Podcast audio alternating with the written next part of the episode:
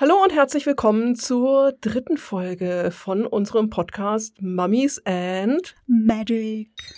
Wir sind äh, Roxane und Nora. Wir haben beide Ägyptologie studiert und beschäftigen uns in diesem Podcast mit Altägypten und der Popkultur.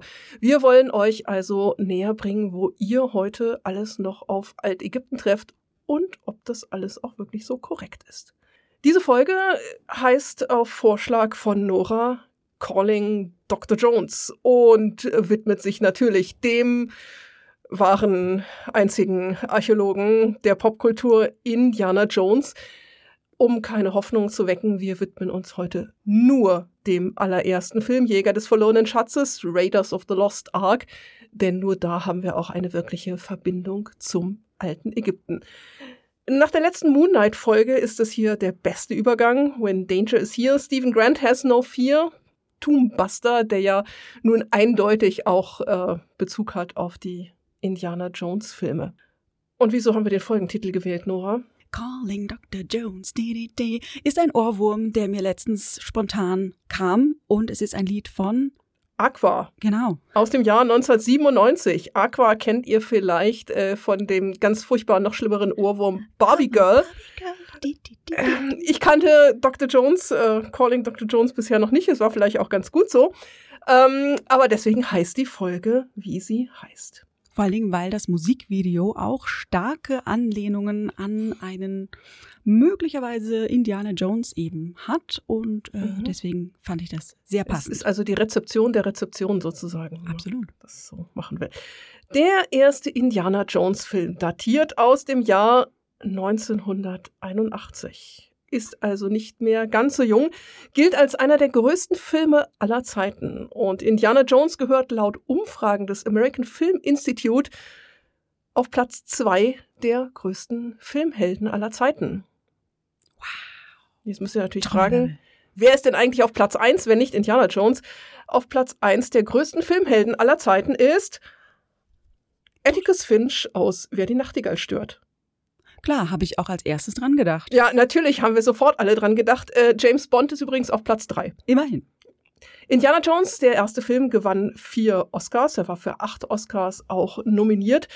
Und es soll noch immer Menschen geben, die den Film nicht gesehen haben. Grüße gehen an dieser Stelle raus an unsere Kollegin Nadja, ja. die oben bei uns im Büro sitzt und eben den Film noch nie gesehen hat. Wir prangern das sehr an. Vielleicht können wir sie ja mit dieser Folge ein bisschen dazu animieren, sich der Popkultur zu widmen. Also rein aus wissenschaftlichem Interesse, ist Na, klar. Natürlich, nur deswegen beschäftigen wir uns ja mit diesem Thema. Eine kurze Zusammenfassung des Filmes. Worum geht's denn? Im Jahr 1936 beauftragt der US-Militärgeheimdienst den Archäologieprofessor und Abenteurer Dr. Henry Jones Jr., genannt Indiana, mit der Sicherstellung der Bundeslade. Die Nazis haben Hinweise darauf entdeckt, dass sich die Bundeslade in Tarnis befindet und stellen dort Grabungen an. Von seiner Ex-Freundin bekommt Indy das Kopfstück des Stabes des Reh, mit dem sich im Kartenraum in Tarnis die Quelle der Seelen und damit der Lagerort der Bundeslade lokalisieren lässt. Indy findet die Bundeslade, sie fällt jedoch den Nazis in die Hände. Die wollen auf einer Insel im griechischen Meer die Lade öffnen. Indy kann sich an ihre Fersen heften und bei einem Ritual, um eben die Lade zu öffnen, werden die Nazis von seltsamen Geistwesen, die der geöffneten Bundeslade entschweben, getötet. Indy überlebt, die Bundeslade wird sichergestellt und in einen riesengroßen Lagerraum verfrachtet kurz und knapp zusammengefasst. Es gibt natürlich noch viel mehr Krach, Bum, Peng, Dong und auch ganz viel Altägypten und ganz viele Nazis und überhaupt und ganz viel Archäologie. Wir haben ja immer ein bisschen rumgefrotzelt. Für den Ausgang des Filmes ist die Person von Indiana Jones vollkommen überflüssig. Es äh, braucht in ja, diesem Film. Vielleicht ist sie wirklich, also Sheldon Cooper hat das ja in Big Bang Theory auch gesagt. Es ist so. Weil die Nazis haben Tannis entdeckt, laut des Filmes. Sie stellen dort Grabungen an. Früher oder später wären sie auf die Quelle der Seelen getroffen. auch ohne den Stab des Reh, auch ohne Indiana Jones. Sie hätten die Bundeslade herausgeholt. Sie wären auf diese Insel im griechischen Meer gefahren. Sie hätten die Bundeslade aufgemacht und wären alle tot gewesen. Ja, ja, da doch, wenn man, ja. genau, die einzige Überlegung wäre, das, was Indiana Jones gerade dazu beiträgt, ist, dass sie dann tatsächlich am richtigen Ort die Bundeslade suchen. Ja, und das und hätten sie auch mit der Manpower auf der Ausgrabung hätten sie die wirklich auch finden können, ja. Ja, gut. Also, also das Einzige, was Indiana Jones dazu beiträgt, ist, dass die Lade nachher, wobei das ist ja auch nicht seine Sache, in diesem Lagerraum landet. Der spannenderweise die Nummer 51 trägt und vermutlich irgendwo in Amerika ist. Ja, das wissen wir ja aus dem vierten Indiana Jones, weil da taucht sie ja wieder auf in der Area, Area 51. 51. Genau. Dum, dum, dum, wir sehen, es gibt in diesem Film ganz, ganz viele Anknüpfungspunkte aus den Bereichen der Ägyptologie und vor allem auch der Archäologie. Wie in einem der folgenden ähm, Filme Indiana Jones sagt, Archäologie ist die Suche nach Fakten. Und da verdreht Nora hier neben mir schon ganz, ganz furchtbar die Augen. Nora, was ist denn jetzt Archäologie eigentlich? Ja, also unter Archäologie verstehen ja die meisten Leute irgendwie was mit Pinseln und mit schicken Hüten. Also ich glaube, Indiana Jones hat hier wirklich auch äh, ganz stark ein äh, Bild geprägt. Ähm, Archäologie als solche, als tatsächlich Wissenschaft ist gar nicht mal ja, doch mittlerweile fast 200 Jahre alt, wenn man es wirklich als wissenschaftliche Disziplin ansieht. Und Archäologie beschäftigt sich mit den menschlichen Hinterlassenschaften, je nach Schwerpunkt ungefähr die ersten menschlichen Werkzeuge, die haben wir so um 3,3 Millionen Jahre, ähm, bis hin zur Neuzeit. Also quasi alles, was auch gestern war, ist für uns schon Archäologie. Archeos Logos, die Lehre von den Altertümern, mhm, wenn man genau. so sagen will.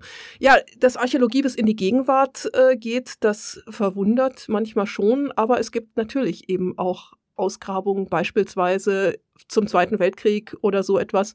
Auch damit beschäftigt sich die Disziplin der Archäologie, also nicht nur mit der fernen Vergangenheit. Genau, und der, einer der Anfangspunkte, wo man sagen könnte, hier findet schon Archäologie statt, äh, geht zurück in das Jahr 1450 ungefähr. Hier haben wir nämlich einen italienischen Kaufmann, der heißt, ich muss kurz spicken, Cyrannus von Ancona.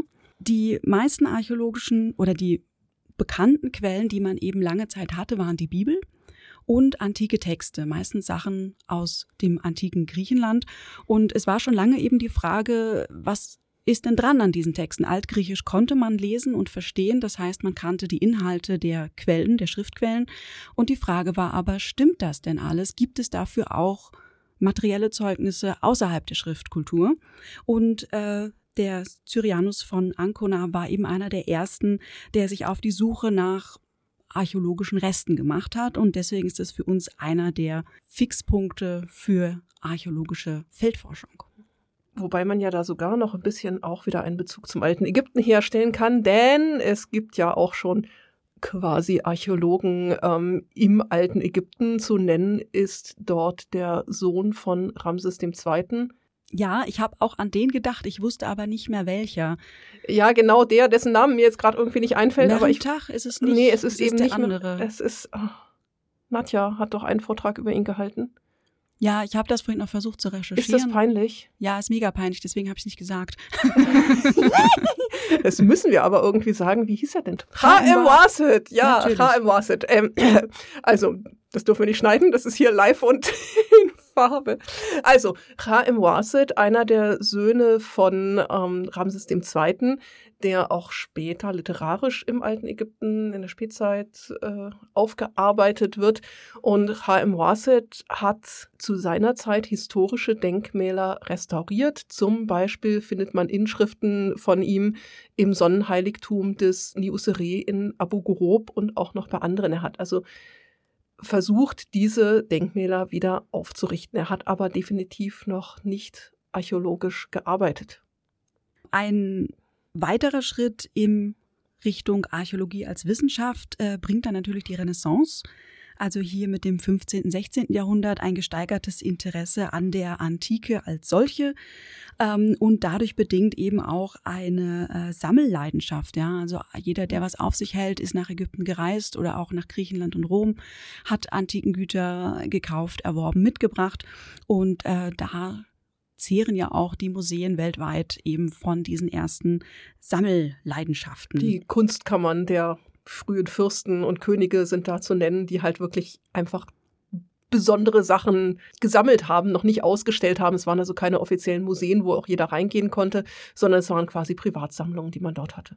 Genau, es entstehen erste Enzyklopädien und erste doch wissenschaftlich, äh, wissenschaftliche Versuche, sich diesen ganzen Kulturgütern anzunähern. Ja, eine eher Etablierung als Forschungsarbeit und eine ähm, Herauskristallisierung von Methoden und methodisiertem Vorgehen gibt es dann eher erst im 18. und 19. Jahrhundert. Da gibt es zum Beispiel das sogenannte stratigraphische Prinzip. Das kommt dann aus der Geologie und heißt mhm. einfach so viel wie alte Sachen sind halt weiter unten und die neueren Sachen sind halt oben. Das ist dann für die Grabungstechnik eben ganz wichtig. Das klingt für uns jetzt einfach total banal, aber mhm. damals hat man eben auch die geologischen Prozesse, Erdbewegungen, tektonische Plattenbewegungen, sowas noch nicht ganz durchschaut und deswegen war das eben ein ganz wichtiger Schritt. Dann eben auch äh, Christian Thomsen, ganz wichtig, äh, mit seinem Drei-Perioden-System, der dann einfach die Geschichte eingeteilt hat in Steinzeit, Bronzezeit und Eisenzeit. Das habe ich auch mal vor ganz langer Zeit an der Uni gelernt. Das ist sehr, sehr lange her. Ja, ja, Ur- und Frühgeschichte. Ja. Pro Seminarswissen. Ja, irgendwie sowas. Hätte es mein alter Dozent immer gesagt. Ja, Grüße gehen raus. Mhm.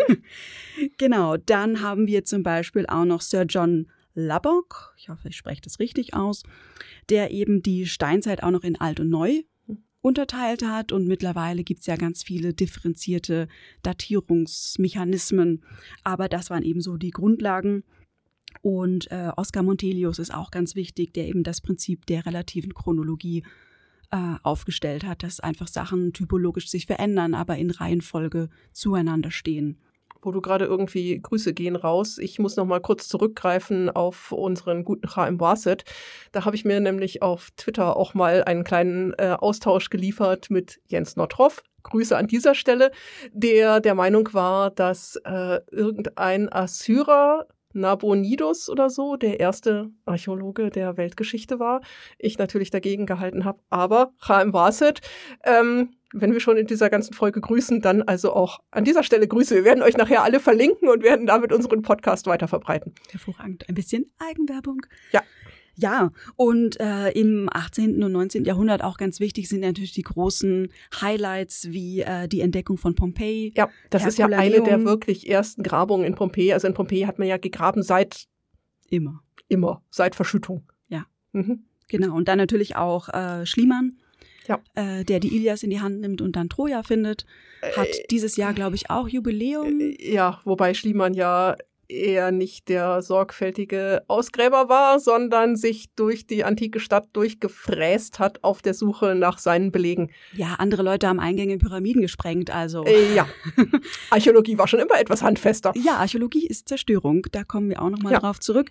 Aber eben einfach diese Hammerfunde, mhm. die wirklich auch das Interesse und die Begeisterung für Archäologie, für die Antike halt einfach. Für die Vergangenheit einfach, ja. Ja, genau. Und dass man eben jetzt auch mehr nicht nur durch diese ganzen Ruinen Lust wandeln wollte und sagt, mhm. guck mal, alte Sachen, wie schön, sondern dass man sich damit auseinandergesetzt hat, wo kommt das her, was hat das mit uns zu tun, mhm. ist ja auch dann nochmal für uns heute auch ganz mhm. wichtig. Jetzt nähern wir uns so langsam der Zeit, in der Indiana Jones spielt, 1936. Also das ist ja auch schon eine Zeit, wo wir, wenn wir an Ägypten denken, ganz viel Archäologie haben.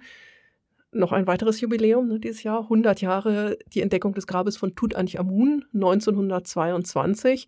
Also auch in der Zeit wurde in Ägypten schon ganz, ganz viel gegraben. Mhm, aber auch davor schon. Ne? Ja. Also wenn wir auch noch mal uns äh, Tanis vornehmen, mhm. ähm, das ja der Fundort oder der Hauptspielort in ja. eben Indiana Jones Teil 1 ist. Äh, das gibt es ja archäologisch auch. Da hat nämlich schon seit 1860 Auguste Mariette gegraben und dann 1883 und 1884 William Flinders Petrie.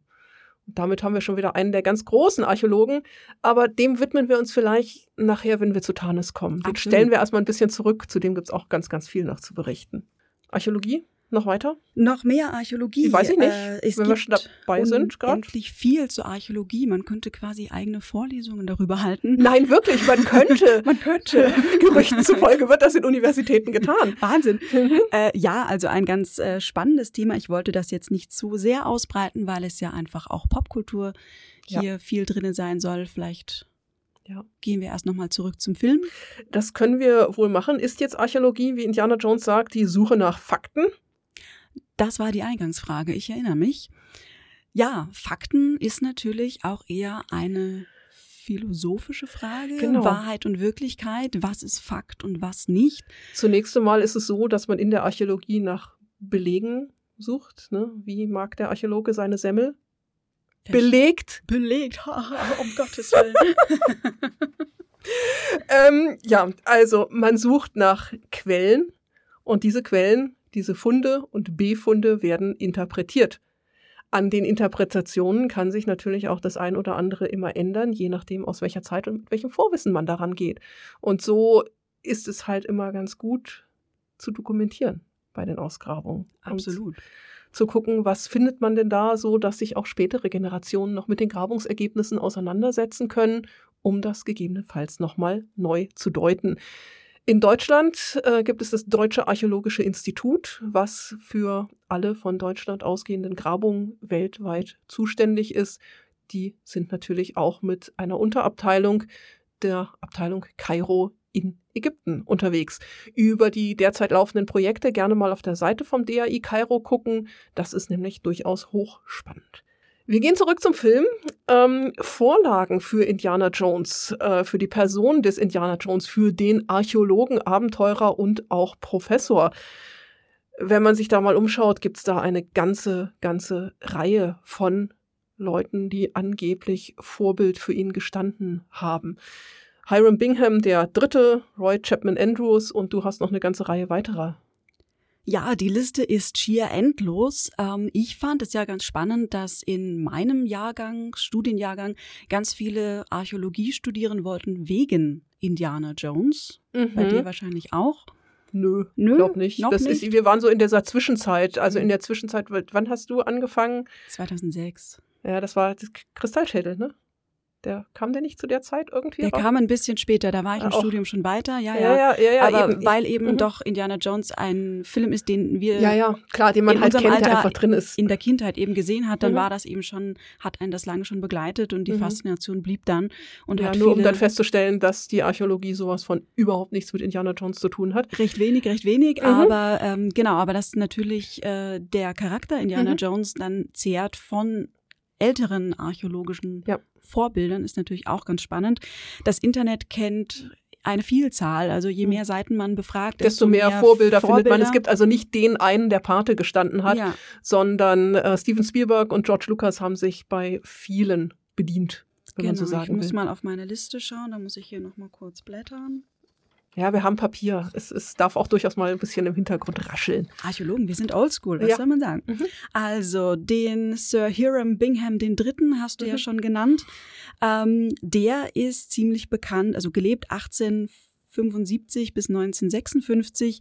Der ist berühmt geworden für die Entdeckung von Machu Picchu. In Südamerika, die große Stadt, die da oben am Berg in den Wolken drin ist. Genau, Stadt der Inkas. Ähm, er hat sie entdeckt Mitte Juli 1911. Ähm, beziehungsweise er ist dafür bekannt geworden, dass er sie auch komplett ausgegraben hat. Bekannt oder man wusste schon, dass es da eine mhm. Stadt gibt, nämlich durch einen Deutschen. In der Tat. In der Tat. Ein deutscher Kaufmann namens August Berns hat eine, einen Claim dort in der Gegend bekommen, mhm. hat dort geschürft, äh, Waldrodungen betrieben und die Gegend kartografiert und hat eben eine dabei, archäologische Fundstätte kartografiert, mhm. sich dabei nicht drüber weiter äh, gekümmert, bis dann eben äh, Bingham der Dritte eben kam und mhm. das ausgegraben hat und mhm. man feststellte, hey, ist Machu Picchu. Ja, sehr cool. Äh, damit sind wir ja dann schon wieder beim Film, ne, der ja auch in Südamerika startet mit äh, dampfendem Im Hintergrund äh, und dem Raub eines goldenen Idols. Furchtbar. Macht man nicht. Archäologisch blutet einem da das Herz. Ja, weil er nimmt das Ding einfach mit. Da wird nichts dokumentiert und aufgeschrieben und gemalt und gezeichnet und fotografiert und äh, ja. Ja, von der Gefährdung der Mitarbeiter ganz zu sprechen. Gefährdung ist gut, weil er kommt ja als einziger irgendwie raus. Im Übrigen, äh, kleiner Fun Fact am Rande, sein Assistent, der mit ihm dort reingeht und dann nachher aufgespießt wird, das ist die erste große Filmrolle von Alfred Molina, den man ja in späteren Zeiten auch aus anderen Filmen kennt, unter anderem als Doc Ock in, Super, äh, in Superman, sage ich schon, in Spider-Man. Meine Güte, wieder vollkommen daneben. Haha. Ja. Ich könnte jetzt sagen, ich wusste, dass er mir bekannt vorkommt, aber nein. nein, gelingt ja nicht hier, ne? ja, auf jeden Fall auch sehr spannend. Ähm, dieser Aspekt, dass er da mit dieser Karte, mit diesen mhm. Kartenfragmenten, mhm. die er da gekonnt mhm. zusammenlegt und dadurch den Weg findet, mhm. so funktioniert Archäologie halt eben auch nicht. Nee. Wir betreiben Recherche zu Hause. Am Schreibtisch, Büchern, am Computer, in der, in Bibliothek. der Bibliothek. Genau, und wenn äh, wir einer Karte folgen würden, dann hätten wir auch nicht das Original dabei, sondern eine Kopie oder eine fertig bearbeitete Auswertung mit geografischen Koordinaten oder sonst irgendwas. Also und wir suchen ja auch keine Schätze, sondern wir suchen ja Erkenntnisse. Ne? Habe ich das nicht schön gesagt? Und Fakten? Und Fakten, ja, vielleicht auch Fakten. Wobei, wie gesagt, ja. Fakten, äh, wir suchen Nein, nein, Funde. wir suchen Funde, wir suchen Fundkontexte. Mhm. Kontexte sind ja fast für mich noch spannender als die Objekte selbst. Also das Objekt in seinem Nutzungsumfeld. Mhm. Ähm, ja, aber wie gesagt, man folgt nicht irgendwelchen lustigen Karten, äh, so wie es zum Beispiel im Moonlight ja auch war. Ja, da haben Lustige wir das ja Karten, auch, die ja, zusammengelegt werden und, und dann, dann einen, Weg weisen, der zu einer Schatzkarte wird. Ja. Und äh, das X markiert den Punkt, um das so zu sagen. Ja, hier ein Spoiler auf Indiana Jones Teil 3. Tada! Ja, wir gut. waren bei den Vorbildern für Indiana Jones. Die Vorbilder für Indiana Jones, eben äh, der die Entdeckung von Machu Picchu. Dann hätten wir noch verschiedene Sachen. Ich suche ein paar Mal raus. Es gibt einen britischen Oberst namens Percy Harrison Fawcett, der die versunkene Stadt Z gesucht hat. Die im Dschungel. Wo? Ist, Im Dschungel. Im Dschungel, ja, ich glaube auch. Irgendwo im Dschungel. Ja, ich habe mir klugerweise nicht aufgeschrieben, wo. Äh, aber wahrscheinlich auch irgendwo mit viel Dschungel. Ähm, ganz spannend, es gibt da nämlich auch einen Film dazu. The Lost City of Z. Stimmt, genau. Von. Ja, der ist auch noch gar nicht so alt, ne? Richtig, mhm, mhm genau. Mhm. Ähm, auf jeden Fall gab es diesen Oberst eben wirklich, der mit seinem Sohn ähm, losgezogen ist im Auftrag der Royal Geographic Society. Übrigens auch ein Bekannter von Sir Arthur Conan Doyle war. Aha, aha. Auf jeden Fall ist er 1925 auf der Suche nach dieser versunkenen Stadt Z verschwunden und man hat nie wieder von ihm gehört. Also, ob er sie gefunden hat, man weiß es nicht. Man hat ihn gesucht, man hat ihn auch nicht wiedergefunden. Und die Stadt auch nicht. Die Stadt wahrscheinlich auch nicht. Tja. Nein. Ein anderes Vorbild ist äh, ein Geistlicher spannenderweise, der sich Wendell Texas Jones nennt. Es gibt in der Tat eine ganze Reihe von Geistlichen, die damals auch forschend tätig waren. Ich glaube, es war irgendwie auch ein Jesuitenpater, der die Quellen des Nils äh, oder auf der Suche nach den Quellen des Nils war. Also braucht uns nicht zu verwundern, äh, Geistlichkeit und Wissenschaft lagen damals oft in einer Hand. Vor allen Dingen, weil eben die Bibel auch als äh, tatsächliches historisches Schriftstück mhm. angesehen mhm. wird und man natürlich dann gesucht ja. hat, gibt Wo es archäologische Quellen, mhm. die äh, diese Texte der Bibel eben auch bestätigen. Auf jeden Fall ähm, Wendell Texas Jones, hier hätten wir einen möglichen Namensvetter. Äh, einerseits, weil Wendell oft abgekürzt wurde zu Wendy, und mhm. dann sind wir bei Indiana und Indy. Wobei äh, Indiana Jones eigentlich ursprünglich Indiana Smith heißen sollte und man sich dann aber zwischendurch irgendwie umentschieden hat. Ja, ist cooler, glaube ja. ich. Ja. Naja, der Mann, äh, The Vandal Texas Jones heißt eben auch schon Jones. Da hätte man eben die, die Namensähnlichkeit. Plus, dass er einen Spitznamen hat, Texas. Mhm. Und mit Indiana. Indiana aber der Hund hieß Indiana. Ja, vielleicht hieß Vandals Hund Texas, wer weiß. Hm. Ähm, auf jeden Fall eine ganz spannende Persönlichkeit, der in den 1930ern eben ähm, ja historische Kontexte der Bibel äh, versucht hat zu finden, unter anderem eben auch die Bundeslade. Ah, die wird uns ja nachher noch beschäftigen. Genau und ganz spannend, er hat dann eine ähm, Expedition und auch Ausgrabung nach Qumran gemacht mhm. äh, in Israel und hat dort in Höhlen eine Kupferrolle gefunden. Die berühmten Qumran-Rollen. Genau mhm. die. Unter anderem eben auch noch einen Hortfund mit 800 über 800 Papyrus- und Pergamentrollen. Mhm. Aber eben auf dieser Kupferrolle sollen heilige Objekte, unter anderem eben auch die Bundeslade, abgebildet gewesen sein. sagt das Internet. Vielleicht müsste man hier nochmal recherchieren und seine Fakten checken. Hochspannend, die Kupferrolle, ja. Das Problem mit der Kupferrolle, man hat versucht, sie auszurollen. Und dann ist sie kaputt gegangen? Genau, blöde Idee. Oh. Also Vorsicht beim Anfassen von archäologischen Funden. Immer den Kurator mit dabei haben. Mhm. Den Restaurator am besten. Oder Konservator? Egal. Hauptsache jemanden, der sich damit auskennt. Absolut. Ich habe noch ein paar. Ja, schieß los, wir haben Zeit. Super. Dann hätte ich hier noch Roy Chapman Andrews, der bekannt ist für seine Expedition in die Wüste Gobi.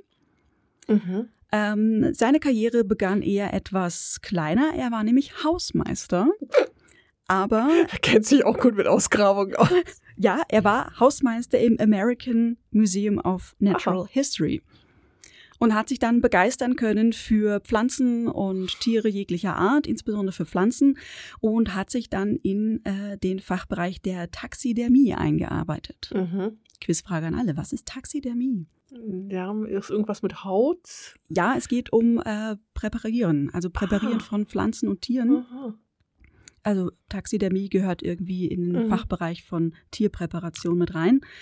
Ja, er hat dann irgendwie aufgrund dieser fachspezifischen Ausbildung oder auch Laienausbildung, ich weiß nicht genau, ob er es Mhm. studiert hat oder so, müsste man nochmal nachschauen, ähm, dann eben viele Expeditionen in die Wüste Gobi machen können und hat dort die ersten Dinosaurierfossilien auch gefunden, unter anderem Velociraptoren. Uh, dann sind wir. Jurassic Park Ich wollte gerade sagen, die haben doch auch irgendwo in irgendeiner Wüste Velociraptoren gesucht. Mhm, genau. Ah.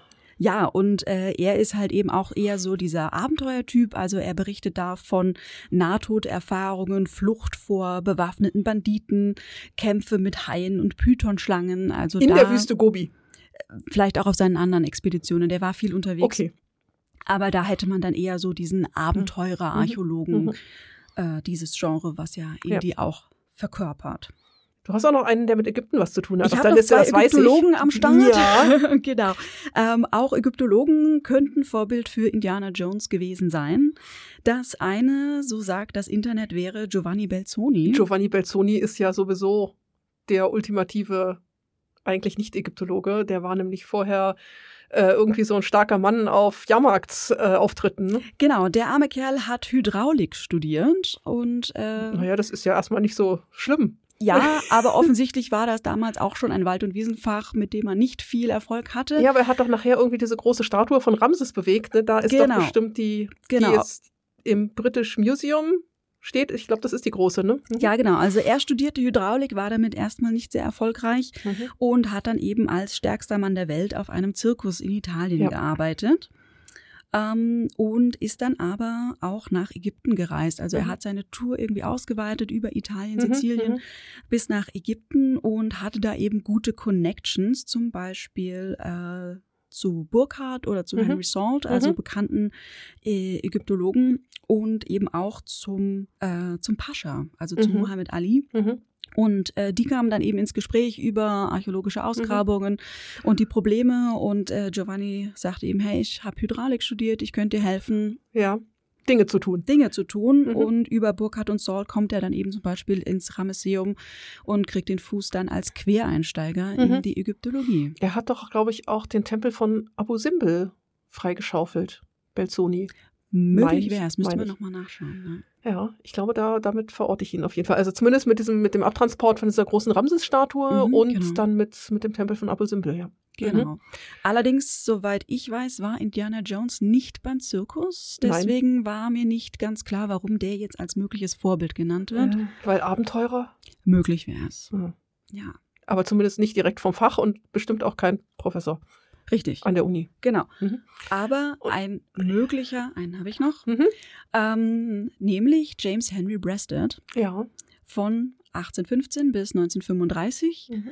Der war nämlich äh, Direktor des Oriental Institutes Mhm. oder beziehungsweise des Vorläufers des Oriental Institutes an der University of Chicago. Und ähm, der ist eher so auch bekannt für das Wording des fruchtbaren Halbmonds.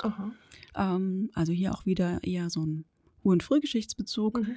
Fruchtbarer Halbmond ist äh, ein Gebiet im Mittleren Osten, also heutiges Irak, Syrien, Libanon. Da wohl die Kultur entstand. Genau, da eben, wo die Wiege der Menschheit sein soll.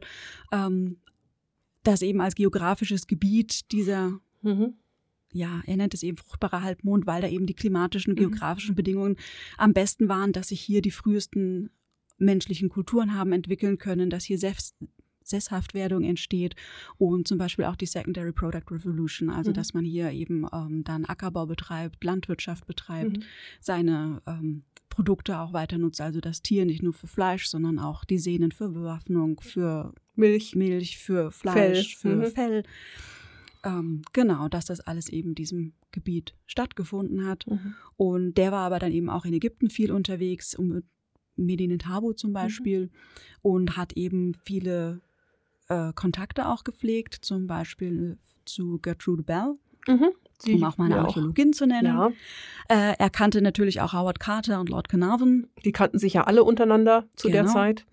Und äh, ja, er hat halt eben viel in Ägypten auch gemacht und äh, Artefakte akquiriert für das äh, Oriental Museum. Mhm. Ja, jetzt haben wir die Vorlagen für die Figur des Indiana Jones. Es stellte sich auch irgendwie raus, dass es gar nicht so einfach war, einen entsprechenden Schauspieler für die Rolle zu finden. Die äh, Wunsch, der, der Wunschschauspieler von Spielberg und Lucas war wohl äh, Tom Selleck, äh, der sich auch durchaus interessiert zeigte, aber Tom Selleck war leider durch seine Serie Magnum gebunden. Und wieder ein Fun Fact am Rande, er hat dann halt abgesagt, hat weiter Magnum gedreht, aber es gibt wohl eine Folge, wo er so ein, oder zwei Folgen so ein bisschen äh, la Indiana Jones auftritt. Ja, genau, mit Hut und Peitsche, glaube ich auch. Ich habe sie nicht gesehen. Ich habe sie auch nicht gesehen, ich habe nur darüber gelesen. Ich wollte sie noch sehen, aber ich habe sie dann noch zu schnell. wir haben so viel zu lesen und zu gucken, das ist echt Ich komme nicht hinterher. Ja, echt unschön. Auf jeden Fall hat Spielberg dann Harrison Ford ins Gespräch gebracht, weil Harrison Ford ihm nämlich in Star Wars, was ja auch von George Lucas äh, geschaffen worden ist, so gut zugesagt hat. Und so ist es also dann Harrison Ford geworden. Und ich glaube nicht, dass er damit gerechnet hat, dass es quasi seine Lebensrolle irgendwie werden wird.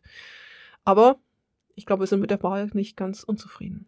Ja, es ist immer ganz schön, ne? Mhm. welche, äh, auch in anderen Filmen, welche Schauspieler man geplant hat, welche Mhm. dann es dann wirklich sind. geworden sind. Äh, mit Star Wars gibt es auch noch ein paar Verquickungen, das werden wir noch sehen. Die sind nämlich auch hier als Easter Eggs in dem Film eingebaut. Äh, die Szenen in Ägypten, die in Tanis spielen, sind mal wieder nicht in Ägypten gedreht worden, sondern in Tunesien. Ähm, was wir auch sehen werden, denn Ägypten hat nicht so tiefe Täler, in die man mit einem Auto hereinstürzen kann.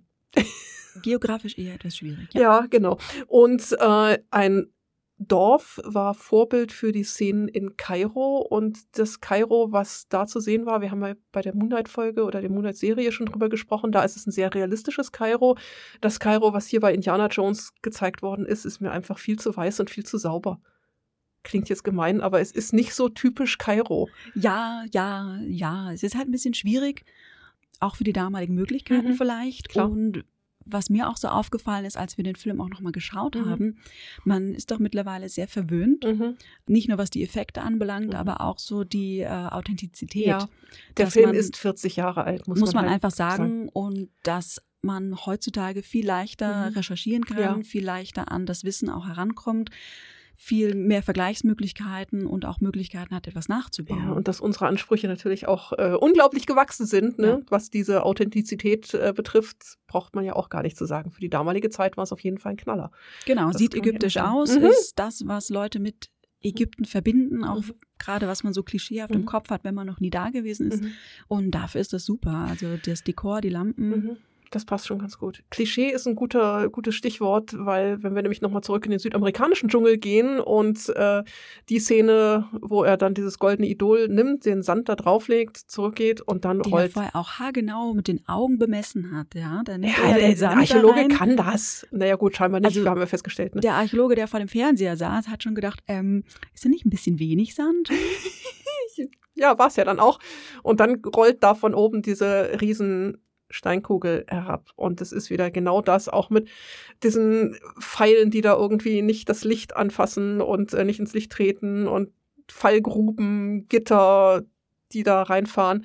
Es ist halt genau auch wieder dieses, dieser Topos der Superfalle in der Pyramide, der Grabräuberschächte, die man dort immer hat. Schön wäre es, wenn man mal solche ganzen Sachen irgendwie hätte. Keine Steine, die man betreten darf, sondern immer drüber hinweggehen muss.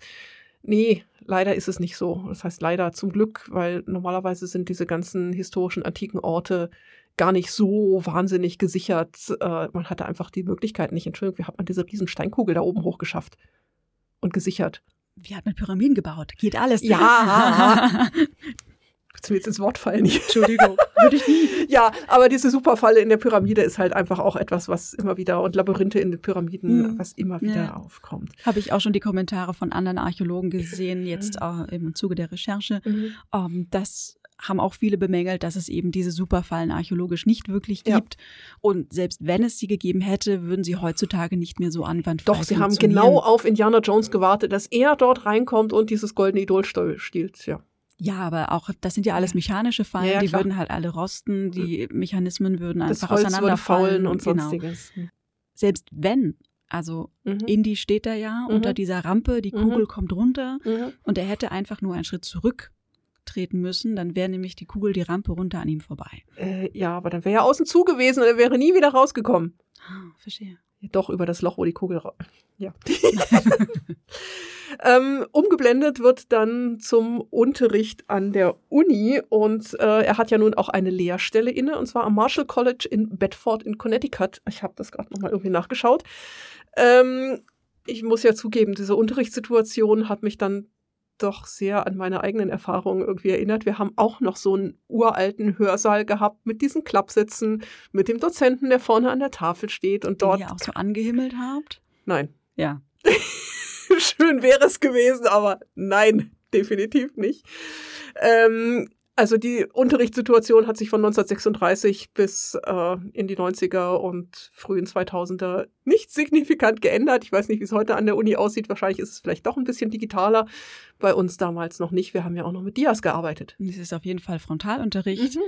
Der fleißige Studierende sitzt, passt auf, schreibt Hört mit. Zu. Mhm. Kriegt und. Hausaufgaben, lesen Sie bis zur nächsten Stunde das und das, was man sich dann erstmal in der Uni-Bibliothek äh, wieder zusammensuchen muss. In der Unterrichtsstunde geht es um das Neolithikum. Er muss ja überlegen, wie man das Ganze schreibt. Und zwar hat er dort ein neolithisches Grab skizziert, äh, was er sagt, das in Turkdean Barrow liegt, in Gloucester, in England. Und Nora hat sich kundig gemacht und weiß natürlich, dass es das auch wirklich gibt. Ja, es gibt es tatsächlich und ist allerdings erst in den frühen 1980er Jahren ausgegraben worden. Also nicht in den 36er Jahren und war dort auch noch nicht Unterrichtsstoff oder kann eben noch kein Unterrichtsstoff gewesen sein. Hm, passt aber eben zum mhm. Drehbeginn des Films und ist daher zum aktuellen Forschungsstand. Aktuelle ja. Forschung, die da aufgegriffen wird, was mhm. ziemlich nice ist. Das finde ich auch ganz gut. Also, dass man das dann halt einfach sich dann wirklich kundig gemacht hat. Ja, was hat man denn so ungefähr entdeckt? Und äh, also Hausaufgabe, Turkdene Barrow, recherchieren, was es dort gibt, außer dem Neolithikum. Eine Kirche, glaube ich. Ja, ich glaube auch. Ich habe kurz geguckt, aber bin nicht weiter eingestiegen. Es soll ja auch um Ägypten gehen. Ja, es soll ja eigentlich auch um, um, um Ägypten gehen. Und äh, er wird ja aus seinem Unterricht rausgezogen durch zwei Agenten des US-Geheimdienstes und die befragen ihn nach der Bundeslade was ist denn nun eigentlich die Bundeslade? Die Bundeslade ist, äh, wenn man das so sagen will, der Kasten, in dem die zwei Steintafeln mit den zehn Geboten lagerten, die Mose auf dem Berg Sinai von Gott persönlich erhalten hat. Die Bundeslade gilt als Erscheinungsort Gottes, als Garant seiner Gegenwart bei den Israeliten. Ähm, wir sind über die Bibel relativ genau darüber informiert, wie diese Bundeslade ausgesehen hat. Es ist eine aus Akazienholz gefertigte und innen und außen mit Gold überzogene Truhe mit zwei Tragestangen in goldenen Ringen. Sie hat eine abnehmbare Deckelplatte, die sogenannte Kaporet, und auf der sitzen zwei Cherubim, die ihre Flügel gegeneinander ausstecken. Und zwischen diesen Cherubim soll also die Herrlichkeit Gottes erscheinen können. Das ist etwas, was wir so auch aus dem alten Ägypten kennen. In den Tempeln im alten Ägypten hat man einen Schrein, einen kleinen Nahaus im Allerheiligsten, im Sanktuar gehabt, in dem ein, eine kleine Figur des dort jeweils verehrten Gottes aufgestellt worden ist und man glaubte, dass der Gott sich in diesem Bild manifestieren kann. Und ganz ähnlich hat es wohl sich auch mit der Bundeslade verhalten. Bundeslade, Ark of the Covenant heißt es ja im Original, der Bund, das ist also der Bund zwischen den Israeliten und Gott, der sich in dieser Truhe auch manifestiert. Die Cherubim, die dort oben drauf sitzen, sehen halt aus wie das, was man so in späterer Zeit als Engel kennt. Sie werden aber zunächst nicht als Engel angesehen, sondern sind Wesen, die als Diener oder Begleiter Gottes sind, geflügelte Wesen, dieses Vorbild der Engel, der geflügelten Engel, kennt man auch aus dem alten Ägypten. Und zwar hat man die Göttin Isis oder auch die Göttin Nut, die sich ganz oft auf den Särgen befindet. Göttin Nut war die Personifikation des Himmels und man glaubte, dass die Seele des Verstorbenen von Nut im Himmel in Empfang genommen wird. Und vermutlich hat man damit auch die Vorbilder für diese geflügelten Engelswesen. Hören wir mal in die Bibel rein, was die zur Bundeslade sagt. Und zwar ist das im zweiten Buch Mose 25. Und dort heißt es, Sie sollen mir ein Heiligtum machen, dann werde ich in ihrer Mitte wohnen. Genau wie ich es dir zeige. Nach dem Modell der Wohnung und nach dem Modell all ihrer Gegenstände sollt ihr es machen. Sie sollen eine Lade aus Akazienholz machen, zweieinhalb Ellen lang, anderthalb Ellen breit und anderthalb Ellen hoch. Überziehe sie mit purem Gold, innen und außen sollst du sie überziehen. Bring daran ringsherum eine Goldleiste an. Gieß für sie vier Goldringe und befestige sie an ihren vier unteren Ecken. Zwei Ringe an der einen Seite und zwei Ringe an der anderen Seite. Fertige Stangen aus Akazienholz an und überzieh sie mit Gold. Steck die Stangen durch die Ringe an den Seiten der Lade, so dass man die Lade damit tragen kann. Die Stangen sollen in den Ringen der Lade bleiben, man soll sie nicht herausziehen. In die Lade sollst du das Bundeszeugnis legen, das ich dir gebe. Verfertige auch eine Sühneplatte aus purem Gold, zweieinhalb Ellen lang und anderthalb Ellen breit. Mach zwei Cherubim aus getriebenem Gold und arbeite sie aus den beiden Enden der Sühneplatte heraus arbeite einen Cherub aus dem einen Ende heraus und einen anderen Cherub aus dem anderen Ende. Aus der Sühneplatte arbeitet die Cherubim heraus an ihren beiden Enden. Die Cherubim sollen die Flügel nach oben ausbreiten, mit ihren Flügeln die Sühneplatte beschirmen und sie sollen ihre Gesichter einander zuwenden. Die Sühneplatte sollen die Gesichter der Cherubim zugewandt sein. Setze die Sühneplatte oben auf die Lade und in die Lade lege das Bundeszeugnis, das ich dir gebe. Ich werde dir dort begegnen und dir über der Sühneplatte zwischen den beiden Cherubim, die auf der Lade des Bundeszeugnisses sind, alles sagen, was ich dir für die Israeliten auftragen werde. Also die Schilderung in, in der Bibel ist schon ziemlich detailreich mhm. und wir erkennen die Bundeslade aus dem Film damit auch sehr genau wieder. Man hat Absolut, ja die exakte ja. Vorlage gehabt. Ne? Mhm. Ne? Also auch mit den Ringen, mit den, mit den Tragestangen und auch von der Größe her passt das ziemlich gut.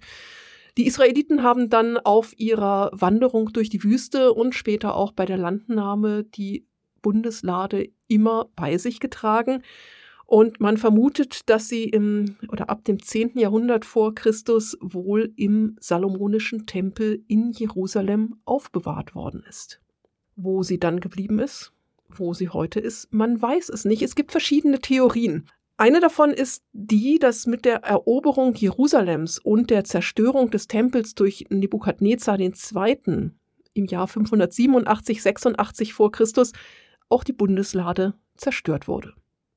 Eine andere Theorie oder einer anderen Theorie zunach ist sie schon kurz nachdem sie im Salomonischen Tempel aufgestellt wurde, entfernt worden. Und zwar von Menelik, dem Sohn von Salomo und der Königin von Saba mit Namen Makida. Er, Menelik, nahm die Lade mit und ersetzte sie durch eine Replik. Und seitdem befindet sich dieser Legende nach die Lade in Aksum, in der heiligen Stadt in Äthiopien. Die Ereignisse um die Bundeslade, um Menelik, um die Königin von Saba sind im Kebranegast, dem Ruhm der Könige aus dem 13. Jahrhundert, dem heiligen Text der äthiopischen Könige, überliefert. Und der Legende nach steht die Truhe dort bis heute. Es gibt jeweils einen Mönch, der sie sein ganzes Leben lang bewacht und der der einzige ist, der auch die Bundeslade in Augenschein nehmen darf. Und er gibt dann die Aufgabe an seinen Nachfolger weiter. Also vielleicht hat sie ihren Weg bis nach Äthiopien gefunden. Das äthiopische Königshaus beruft sich im Übrigen auf diesen ersten König Menelik, den Sohn von Salomo und der Königin von Saba. Die dritte Theorie führt uns, oh Wunder, oh Wunder, nach Ägypten. Ägypten, natürlich. Ähm, es gibt zwei Belege aus der Bibel. Und zwar haben wir zum einen aus dem Buch der Chroniken, dem zweiten Buch der Chroniken 12. Und dort heißt es, als aber seine Herrschaft gefestigt und er stark geworden war, fiel er mit ganz Israel von der Weisung des Herrn ab. Im fünften Jahr des Königs Rehabeam zog Shishak, der König von Ägypten, gegen Jerusalem, da sie dem Herrn untreu geworden waren. Er kam mit 1200 Wagen und 60.000 Wagenkämpfern. Zahllos war das Kriegsvolk, das mit ihm aus Ägypten kam. Libyer, Sukkiter und Kuschiter. Er eroberte die Festungen in Juda und rückte vor nach Jerusalem. Shishak, der König von Ägypten, zog also gegen Jerusalem. Er raubte die Schätze des Tempels und die Schätze des königlichen Palastes und nahm alles weg, auch die goldenen Schilde, die Salomo hatte anfertigen lassen. Es gibt auch eine zweite Referenz, und zwar im Buch der Könige. Dort heißt es auch nochmal, dass Shishak den Tempel von Jerusalem geplündert hat. Wer sind nun diese beiden Herren, die dort genannt werden? Rehabeam ist einer der Könige von Juda, regierte 931 bis 914 vor Christus. Der genannte Shishak, den kennen wir aus Altägypten als Shishonk Ersten. Er war der erste Pharao der 22. Dynastie und regierte 946 bis 924 vor Christus. Diesen Feldzug, den Palästina-Feldzug von Sheshonk, hat man auch in Ägypten belegt, unter anderem auf dem Bubastiden-Portal im Tempel von Karnak. Ähm, er hat wahrscheinlich stattgefunden kurz vor dem Ende der Regentschaft von Sheshonk I. um das Jahr 926 vor Christus. Fraglich ist, ob Sheshonk wirklich Jerusalem erreicht hat. In der Städteliste in Karnak ist nämlich Jerusalem nicht genannt und es findet sich halt auch keinerlei Darstellung von Jerusalem oder von der Bundeslade oder sonst etwas, aber zumindest ist das Ganze zweimal in der Bibel genannt. Sheshonk I. und die Pharaonen der 21. und 22. Dynastie haben nun ihre Hauptstadt gehabt in Tanis? In Tanis, genau. Oh. Und es wurde vermutet, dass die reichen Silber- und Goldfunde aus dem Tempelschatz von Jerusalem stammen könnten, den Shishak, Sheshonk, also mitgenommen hat und nach Tanis geschafft hat. Es ist also nicht ganz abwegig, dass sich auch die Bundeslade nach Tanis verirrt haben könnte und dort aufbewahrt wurde wobei aufbewahrt. Das andere Gold und Silber des Tempelschatzes hat man halt eingeschmolzen und wiederverwehrt. Warum soll man ein heiliges Objekt eines anderen Volkes dort aufbewahren? Ein weiterer Fun Fact am Rande. Erich von Däniken hält die Bundeslade übrigens für einen Kondensator als ein Kommunikationsapparat mit den Göttern oder durch den die außerirdischen Götter zu den Menschen gesprochen haben. Nun ja, Erich von Däniken werden wir noch eine eigene Folge widmen. Also, das war kurz gefasst zur Bundeslade. Eine ganz, ganz wilde Geschichte, aber es ist zumindest fachlich nicht ausgeschlossen, dass sie sich also in Tarnes gefunden hat. Indiana Jones äh, braucht aber, bevor er sich nach Tarnes aufmacht und nach der Bundeslade sucht, noch das Kopfstück des Stabes des Reh. Oh ja, und fliegt dafür nach Nepal. Nepal. Ja, weil seine Ex-Freundin äh, Marion Ravenwood äh, also dieses Kopfstück des Stabes des Reh besitzt. Wenn wir uns dieses Kopfstück des Stabes des Reh anschauen, dann ist es leider vollkommen unägyptisch. Es ist in der Mitte so ein komischer Vogel mit gespreizten Schwingen. Äh, Reh hätte man eigentlich einen Falken erwartet. Das sieht eher aus wie so eine Ente. Eine Ente mit ja. einem großen roten Kristallauge.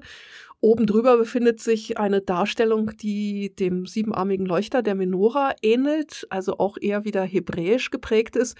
Naja, und wir wissen, dass sich dort drauf die Inschrift befindet, die die Länge des Stabes des Reh angibt. Äh, die Inschrift ist nicht, wie man erwarten könnte, in Hieroglyphen angegeben. Was logisch wäre, was weil logisch es ein wäre. ägyptisches Artefakt ist. Genau, sondern sie ist in äh, Alt-Proto-Hebräisch, was mit dem Phönizischen verwandt ist, angegeben. Warum, fragt man sich. Also, wenn wir das Ganze uns logisch durchdenken, dann hat man also in der Königsstadt Tanis ein Artefakt eines anderen Volkes, das das heiligste Artefakt eines anderen Volkes war, versteckt. Warum? Und hat den Fundort mit diesem Kopfstück des Stabes des Reh angegeben, aber in, in einem ägyptischen Grab? In, in einem ägyptischen Raum, dem Kartenraum, aber man hat die Inschrift in Hebräisch und nicht in Hieroglyphen gemacht. Ja, ja nein. Weil es geht. Äh, weil man es kann und weil es, keine Ahnung, also nein, definitiv nein. Ja, eher nicht. Ähm, Tanis, soll ich gleich weitermachen mit Tanis? Ja, bitte. Ja, ich mache noch ein bisschen weiter mit Tanis.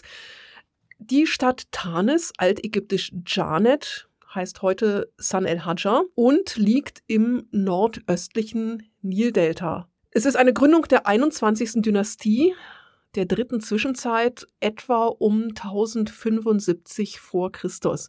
Die Stadt ist bekannt aus der altägyptischen Literatur, zum Beispiel dem Reisebericht des Venamun. Die Geschichte von Venamun spielt in dieser Zeit im Übergang vom späten Neuen Reich zur dritten Zwischenzeit.